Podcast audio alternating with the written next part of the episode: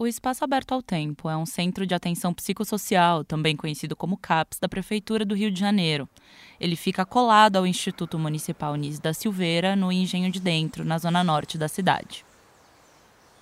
O Instituto é um espaço bem arborizado, com alguns prédios vazios, onde já funcionou, por exemplo, o Centro Psiquiátrico Dom Pedro II, foi nesse antigo hospital que a doutora Anise da Silveira criou os célebres ateliês de pintura como um tratamento mais humano e sem violência para as pessoas que lidavam com transtornos mentais. No final de abril desse ano, eu fui ao Instituto Anise da Silveira e ao Espaço Aberto ao Tempo, criado pelo terapeuta e artista Lula Vanderlei, que foi pupilo da Anise, inclusive. Eu estava interessada em conhecer o trabalho que o Lula desenvolve desde os anos 70 com objetos criados pela Lydia Clark, que é uma das artistas mais importantes do Brasil do século XX. Era uma segunda-feira depois do feriado de Tiradentes, que foi aquele carnaval fora de época. Muitas pessoas entravam no consultório do Lula para pedir tratamento, remédio e até alta enquanto eu estava esperando ele lá dentro. Um jovem de 18 anos, com uma depressão depois que ele teve um grave surto psicótico, foi um dos que passaram diversas vezes lá pedindo a alta. Ele contou que estava uma semana nesse CAPS e a mãe dele também arrastava pelos corredores uma inquietação para ter o filho liberado e disse que se soubesse que ia demorar tanto, teria resolvido várias coisas em casa antes de ficar ali por horas longe da própria casa. Os dois resolveram então se instalar de vez dentro do consultório do Lula, que nem maçaneta tem. Demorou poucos minutos para o Rafael, esse jovem, se levantar da cadeira perto da porta e passar a se alongar num colchão que estava estendido bem no centro dessa sala, que era pequena. Ele começou a mexer em conchas e em almofadas que estavam em cima desse colchão. Algumas cheias de areia, outras só com ar ou água e umas pedrinhas pequenas. Foram esses os objetos que acalmaram Rafael nos piores dias do surto que ele teve. Ele contou que, se fosse psicólogo, o que de fato deseja fazer na vida adulta, era assim que ele escolheria tratar os seus pacientes.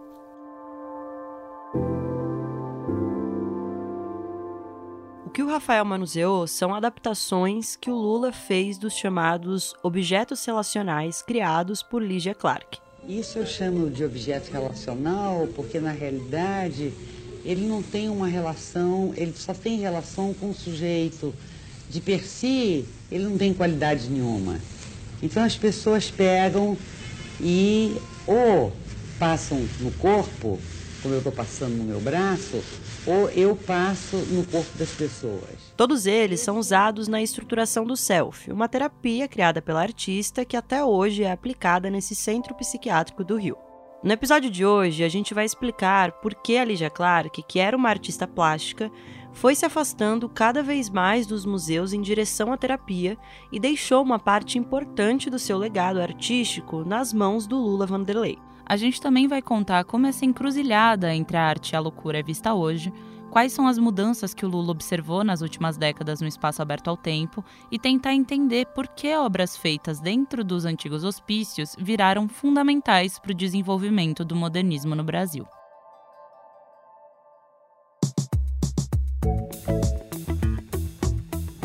Esse é o Expresso Ilustrada, o podcast de cultura da Folha com episódio novo toda quinta às quatro da tarde. Eu sou a Carolina Moraes. Eu sou a Marina Lourenço e a edição de som é do Rafael Conkle. Quem captou os áudios da entrevista com Lula e dos objetos relacionais foi o Nicolas Witzel, repórter da TV Folha. Explicar a estruturação self no Beabá é, é difícil, que não é brincadeira. Esse é o Lula Vanderlei. Já apresentou a estruturação do self no final da década de 70, talvez. Ela apresentou esse trabalho aqui no Rio de Janeiro. Talvez ele seja mais carioca do que assim, embora ela tenha passado em Paris, talvez ela tenha sido gestada em Paris.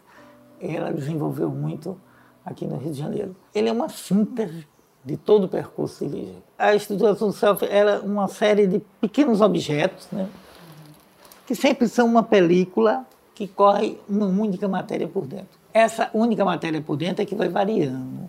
Essa é de ar, esse é de terra, esse aqui é de bolinhas de isopor. Tem umas de sementes finas, que é uma, uma, uma, uma delícia. É essa daqui que são conchas e água e ar. O terapeuta que faz a estruturação do self manuseia esses objetos sobre o corpo do cliente, que tem as orelhas envolvidas por conchas e os olhos tapados. Clientes, aliás, é uma palavra que a gente vai usar muito nesse episódio. A Nise da Silveira criou esse termo para se referir aos então pacientes do hospital psiquiátrico para quebrar com essa ideia de que eles são sujeitos inertes, passivos. Quem assistiu à cinebiografia Nise, O Coração da Loucura, em que a Glória Pires vive a psiquiatra, deve lembrar disso. A partir de hoje vamos evitar o termo paciente. Oi? Nós estamos aqui a serviço dessas pessoas. Nós é que temos que ser pacientes. Eles são nossos clientes, está claro? Tá, cliente, entendi. E o Lula Vanderlei mantém esse vocabulário no espaço aberto ao tempo. O que acontece nessa terapia da Lígia Clark é que o tecido que reveste as almofadas impede que o corpo reconheça de maneira instantânea do que aquele objeto é feito. E aí, o cliente, que está com os olhos e ouvidos cobertos, se vê obrigado, de certa forma, a dar significados aos objetos a partir da própria vivência. A Lígia mesmo registrou esse processo e conta no documentário Memória do Corpo. Esse daqui é muito curioso porque é o único objeto mais simbólico que eu tenho, porque eu posso usar nesse sentido, que eu chamo de respire comigo, que uma cliente minha identificou muito com a respiração do pai doente, asmático, que estava para morrer. O Lula também registrou nos livros No Silêncio que as Palavras Guardam e O Dragão Pousou no Espaço como as experiências dos clientes são totalmente distintas. E há, há, um momento que você só posso dizer a você que existe quando eu faço experiência com meus clientes, em que ele rompe com a superfície do corpo e vai se alojar no interior imaginário do corpo, onde ele ganha significado. Então é um objeto quase que semi-desconstruído que vai ser reconstruído como o teu corpo nesse espaço imaginário do corpo. Ele tem um trânsito, uma maleabilidade, um trânsito entre o dentro e o fora de você, que é, é que dá a, a, a beleza desse trabalho e que faz com que, seja eu, com vivências neuróticas, possa tentar dar significado a ele e criar formas mais criativas de lidar com o sofrimento. Seja alguém com vivências psicóticas, com o corpo completamente atingido, despedaçado, ele consegue é, lidar com esse objeto e consegue tentar dar significado, significado a ele. Antes da gente falar mais de como a estruturação do self é trabalhada no espaço aberto ao tempo, é importante a gente voltar na história da Ligia Clark para entender como ela chegou na terapia. A Lígia morreu em 1988 e já no fim da carreira dela, ela renunciou a esse lugar de artista. A Lígia não estava mais interessada no circuito de museus e de galerias, e isso porque ela começou a se afastar da ideia de uma obra de arte que é feita só para você ver, ou seja, contemplativa. Ela começou a mirar trabalhos que chamam para a participação das pessoas. A artista resumiu isso de maneira poética num texto que está no livro Obra, de 1968. Nós somos o molde, cabe a você soprar dentro dele o sentido da nossa existência. O espectador, portanto, também criava a obra e a obra criava ele. É algo que aparece, por exemplo, nas famosas esculturas metálicas da Lígia chamadas de bichos, um dos pontos altos de sua produção. Todas elas mudam de forma ao serem manipuladas. Essas experiências participativas foram ficando cada vez mais inusitadas na carreira da Lígia, como trabalhos feitos com redes de elásticos compartilhadas por grandes grupos e macacões usados por duas pessoas que são conectadas por um tubo. Acontece que, em vida, ela não conseguiu se afastar tanto assim do público que geralmente frequenta os museus e as galerias. O método terapêutico dela acabou ficando restrito aos corpos brancos da Zona Sul Carioca. E o Lula Vanderlei acha que, na verdade, quem realmente entendeu esse trabalho foram as pessoas com algum tipo de transtorno, que o Lula também explica como corpo fragmentado, e das periferias do Rio de Janeiro, que é a maioria do público do espaço aberto ao tempo. Você, inclusive, tinha me falado que a Lígia nunca tinha achado um público, não tinha. A Lígia nunca tinha achado um público E quando eu mostrei esse público a ela, ela ficou encantado. Eu ouso dizer que talvez seja o público mais entendeu a obra de Lixa. Eu ouso dizer que essas pessoas com o corpo completamente fragmentado. É, é, um, é, um, dilema, porque você tocar num corpo fragmentado me deu muito medo, muito medo de eu poder fragmentá-lo mais ainda. Mas há um movimento de reconstrução, esses objetos caminham para a vida, em qualquer pessoa que experimente, impressionante. Eu fiz uma leitura dela e adaptei para novas situações, sempre criando, eu, eu próprio posso criar objetos, posso criar outros rituais, sempre dentro daquela linguagem dela. Adaptei para esse mundo aqui de sofrimento intenso, né? Que são as pessoas com o corpo gravemente atingido. Foi até importante para eu ter uma posição política em relação ao sofrimento humano e minhas lutas em relação a isso. Quando Lula fala das lutas em relação a isso, a gente volta na discussão da reforma psiquiátrica, que foi um movimento que buscou romper essa ideia de que lidar com pessoas com transtornos mentais tinha que envolver violência, eletrochoque, lobotomia e exclusão social. O Brasil foi influenciado pelo trabalho do psiquiatra italiano Franco Basaglia. A partir dos anos 60, ele mudou completamente as terapias que eram feitas com pessoas com transtornos mentais nas cidades de Trieste e Gorizia com a ideia de que elas fossem reintegradas na sociedade. Já a partir de 73, a abordagem dele passou a ser recomendada pela Organização Mundial da Saúde, OMS. E aí a discussão chegou em vários países, inclusive no Brasil. Anise da Silveira foi um nome fundamental para abordar essa nova perspectiva aqui. Como a gente comentou antes, ela criou ateliês de pintura e trabalhou outros tipos de terapia no hospital psiquiátrico, onde até então a regra era lobotomia e tratamentos invasivos e incapacitantes. Ela também travou um diálogo muito importante com o psiquiatra suíço Carl Jung, a partir das produções dos clientes, fazendo uma análise das imagens que eles pintavam a partir da pesquisa do Jung. Lula foi apresentado a Nice numa viagem ao Rio de Janeiro enquanto ainda estudava medicina em Pernambuco. Ela chamou o médico para estagiar com ele. Eu disse, eu disse que não tinha muita vocação para inconsciente, Jung, essas coisas, e muito menos essa coisa da biologia médica. Ela disse, tome sua sensibilidade como instrumento de trabalho. Aí a vida toda foi eu tendo criar uma maneira de trabalhar a partir da imanência do encontro com o outro. É nesse momento que ele percebe que o hospício não é um espaço, mas sim um gesto. E que se eu mudasse completamente meu gesto, aquele espaço ia perder sentido e ia criar outro. E comecei a, a, a gente começou a fazer chamado de psiquiatria por fato. Por fatos era, era assim, é, criava um fato. Assim, não pode haver nenhuma violência com o cliente, não pode haver uma porta fechada, não pode haver nada. Este é o fato, isso é intransponível. O que você vai fazer disso? Problema seu, invente. Aquele fato é intransponível. E assim, com esses fatos intransponíveis, a gente foi criando uma maneira de ser diferente de trabalhar, né? Eu fui experimentando essas coisas de Lígia maciçamente, fui experimentando as coisas da Nise, essas concepções de, de, de é, comunidades criativas que a Nise fazia. Numa das enfermarias, esse gesto se tornou o espaço aberto ao tempo, que eles chamam de EAT. Há dois anos, o EAT se tornou um CAPS, mas antes, segundo Lula, ele era um projeto bem mais anárquico, ocupando prédios vazios e combinando muitas terapias diferentes nos tratamentos. O terapeuta lembra que quando a Lígia criou a proposta terapêutica da estruturação do self, o mundo era muito mais rígido para aceitar esses tratamentos com arte. Mas o que ele viveu na passagem para o regime democrático foi justamente o oposto.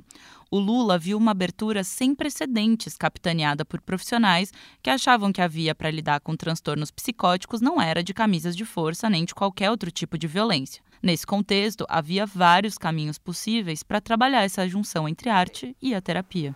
Você hoje, quando você trabalha em saúde mental, trabalha com loucura, tal, o artista quando vai trabalhar nesse campo, ele tem pelo menos três ou quatro caminhos a seguir.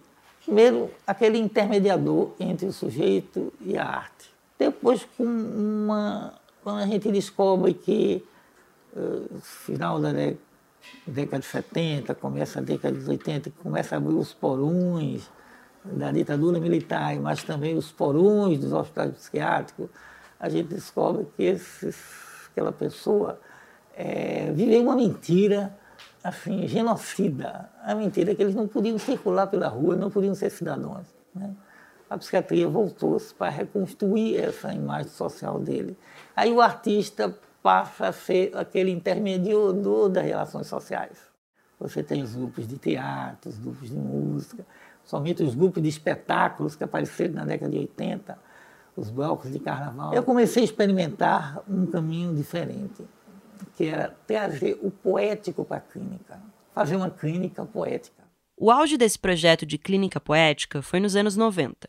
O Lula experimentava métodos desenvolvidos pela dançarina Angel Viana, pela Nise da Silveira e, claro, pela Lígia. Além da estruturação do self, o terapeuta também aplicava trabalhos como as estruturas vivas, que conectava duas pessoas por uma rede de elásticos. No livro No Silêncio que as Palavras Guardam, ele dá um exemplo prático de como usou as estruturas vivas com um cliente.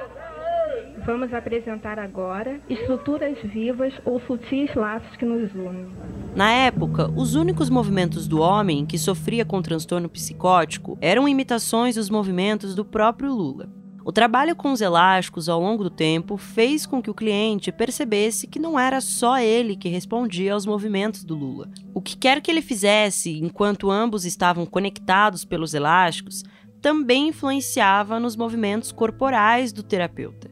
Isso foi devolvendo a autonomia ao cliente, e eles chegaram a se apresentar com uma coreografia com esse trabalho desenvolvido pela Lígia Clark.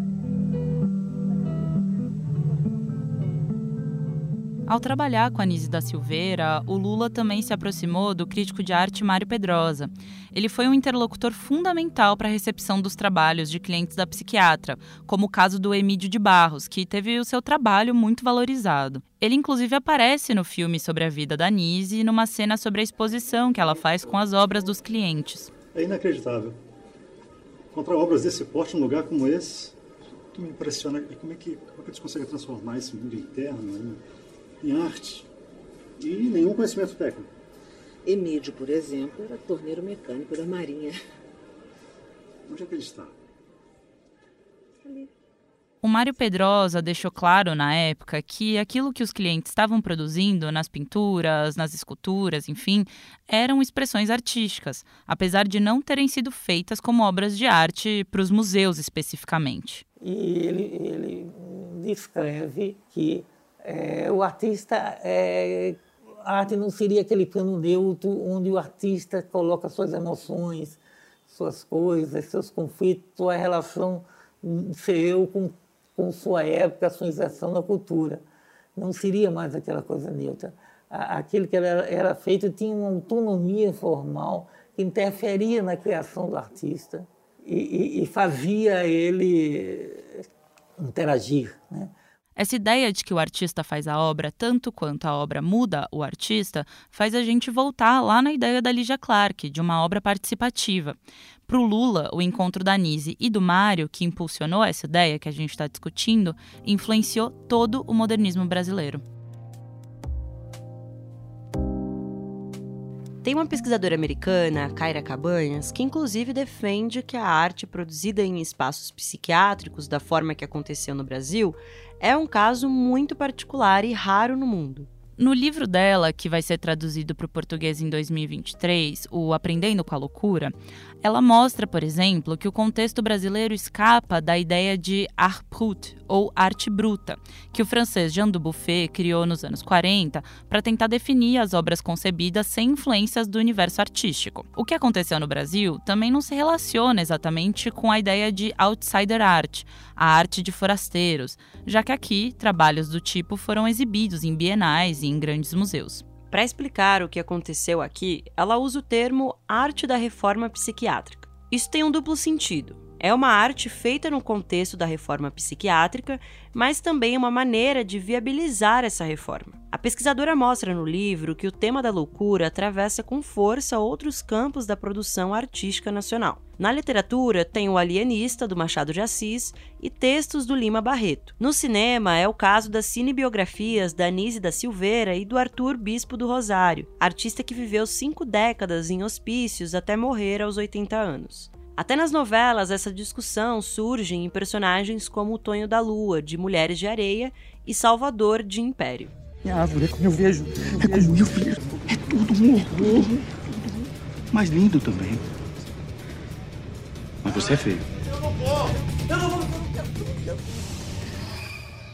A Kyra defende que olhar para esse contexto é fundamental para entender a obra da Lydia Clark, que tem chegado com cada vez mais força nos Estados Unidos, principalmente depois que ela teve uma grande retrospectiva em 2014 lá no MoMA, em Nova York.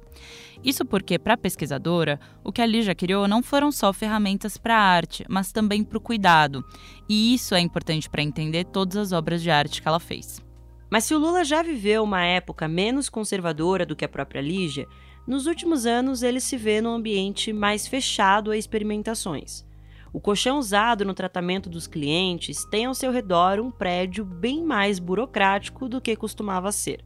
Isso porque a estrutura de um CAP, segundo Lula, tem uma série de regras de tratamentos e de financiamento que acabam limitando um pouco o trabalho com terapias mais alternativas.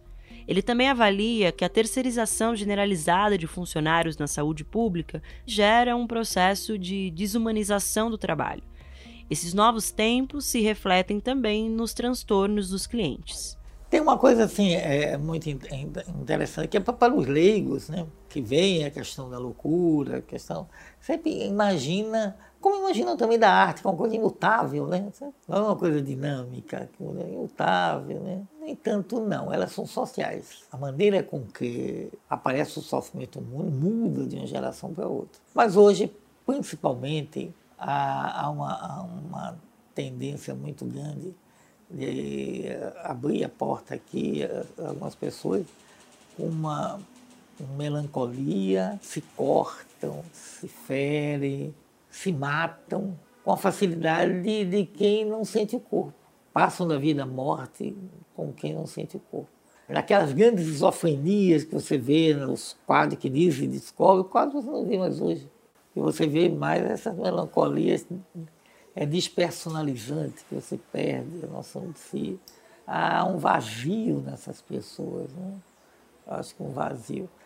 Não sei, às vezes eu acho que é, isso é muito social. Acho que há um vazio de cultura que marcava a identidade das pessoas. Há um vazio de pertencimento a um local que a gente foi perdendo. Há, um vazio de instabilidade de emprego, de, de, de carreira, né? da pessoa. São uma sequência de vazios que o mundo globalizado trouxe, né? principalmente num país periférico como o nosso, né? que interfere na expressão do sofrimento. Para manter o iate funcionando, foi preciso que o espaço se tornasse um CAPES dois anos atrás, quando a gestão da unidade deixou de ser federal e passou para o município. O Lula acha que hoje o projeto não tem a mesma afetividade que já teve um dia. Eu aceitei porque isso aqui está no fim. Se isso acabasse, eu não era Nise, né? Que tinha um nome. Eu, eu vim para cá e transformou-se num CAPS, que tem uma certa burocracia pesada, de certa, uma certa uniformização, uma maneira de financiamento muito interna, com números e tal. Isso me atrapalhou um pouco daquela instrução frouxa, anárquica que eu fazia. E também, assim, é, trabalhei com 20 anos com as mesmas pessoas. As pessoas começaram a se aposentar. Né? Hoje, o que resta sou eu. Né? Tudo isso fez com que a instituição não fosse aquela dos anos 90, extremamente criativa e tal, mas me deu uma sensação de que reconstruir aquilo ali permanentemente talvez seja uma missão da minha vida. Até que eu vou, até que eu me aposente, mas esse é um jeito de evitar a primeira preocupação que a Lígia admitiu ter quando ela criou a estruturação do self. Ela disse numa entrevista que tinha medo de morrer e ter feito um trabalho que não fosse aplicado, mas que já começava a se sentir mais segura com pessoas como Lula trabalhando junto com ela. Aliás, eu sempre, sempre eu, eu, eu notei disse isso, que para mim fazer arte não era nada mais do que me elaborar como ser humano, que era o mais importante de tudo, né? não era ter nome, não era ter, enfim, um, um outro tipo qualquer de visão ou de conceituação, não. Eu queria mesmo era me elaborar através do meu trabalho e era o que eu sempre fiz e continuei fazendo até onde eu pude, né? Esse episódio usou áudios do documentário Memória do Corpo e da última grande entrevista que a Lígia Clark deu em vida à Folha, cujo áudio foi resgatado pela Pinacotec. Mas antes de ir embora, calma aí que a gente tem as dicas da semana.